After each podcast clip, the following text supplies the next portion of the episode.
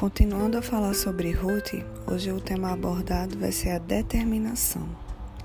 Ruth estava determinada a ficar com Noemi, sem se importar com o preço pessoal. Provavelmente a jovem moabita sentia que não tinha muito a perder. De acordo com o sentido do seu nome, Ruth parece ter desenvolvido um grande laço de amizade e apego à sua sogra. Noemi ainda tentou dissuadir Ruth a prosseguir com ela. Então Noemi a aconselhou: Veja, sua concunhada está voltando para o seu povo e para o seu Deus. Volte com ela. Ruth 1,15. Sem dúvida, Noemi sentiu que não era o melhor para Ruth ficar presa a uma velha viúva. Por outro lado, essa, ela certamente não podia ter acreditado que seria uma boa coisa para Ruth voltar para o seu povo e para os seus deuses. Com certeza, Noemi estava testando Ruth esperando convencê-la a expressão a profissão de fé explícita em Yahvé. Seria errado levar Ruth para Israel e colocar uma viúva sem apoio financeiro naquela sociedade se ela não tivesse um compromisso verdadeiro com o Deus de Israel. A resposta de Ruth é um exemplo lindo de poesia no estilo hebraico. Não insistas comigo que te deixe e não mais a acompanhe. Aonde fores, irei. Onde ficares, ficarei o teu povo será o meu povo, e o teu Deus será o meu Deus. Onde morreres, morrerei, e ali serei sepultada. Que o Senhor me castigue com todo rigor, se outra coisa que não a morte me separe de ti. Ruth 1, 16, 17. Ruth expressou dessa forma sua firme determinação de ficar com Noemi. Seu afeto por sua sogra era sincero. Ela ainda desejava continuar naquela família. Acima de tudo, sua devoção ao Deus de Israel era real. Esse é um testemunho incrivelmente maduro e importante de sua fé pessoal, especialmente à luz do fato de que veio dos lábios de uma moça criada em uma cultura pagã. O testemunho de Noemi e de sua família deve ter causado um impacto poderoso em Ruth. Quando Noemi percebeu a firme determinação de Ruth, a Bíblia diz: Noemi não insistiu mais. Versículo 18 significando obviamente que ela desistiu de tentar dissuadir Ruth de ir com ela para Belém. A alma e o destino de, delas estavam unidos pela sua amizade e pela sua fé em comum.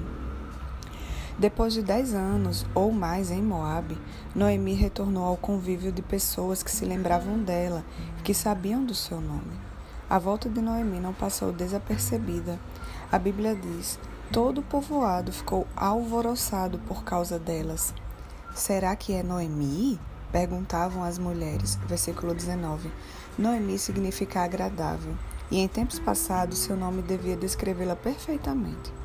O fato de que tantas mulheres da cidade se lembravam dela e estavam tão contentes em vê-la sugere que ela tinha sido anteriormente uma pessoa gregária, amada por todos os que a conheciam. Mas agora sua vida estava manchada pela tristeza que ela tinha, que ela disse às outras mulheres: Não me chamem Noemi, chamem-me Mara, pois o Todo-Poderoso tornou minha vida muito amarga. De mãos cheias eu parti, mas de mãos vazias o Senhor me trouxe de volta. Por que me chamam Noemi? O Senhor colocou-se contra mim. O Todo-Poderoso me trouxe desgraça. Versículo 20 a 21. Essa não foi uma reclamação, mas sim um lamento do fundo do coração. Ela sabia, como Jó, que é o Senhor que dá e tira. Estendia o princípio da soberania, entendia o princípio da soberania de Deus. Ao se chamar de Mara, ela não estava sugerindo que ela tinha se tornado uma pessoa amarga, mas como suas palavras revelam, que a providência lhe deu um cálice amargo para beber.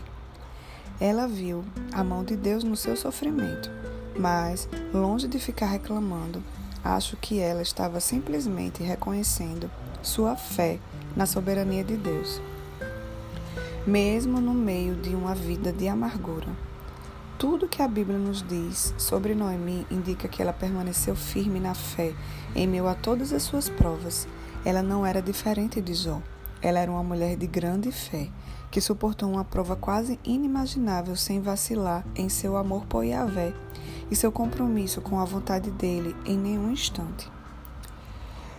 Por isso, A expressão de sua fé é realmente impressionante, sem um pingo de ressentimento.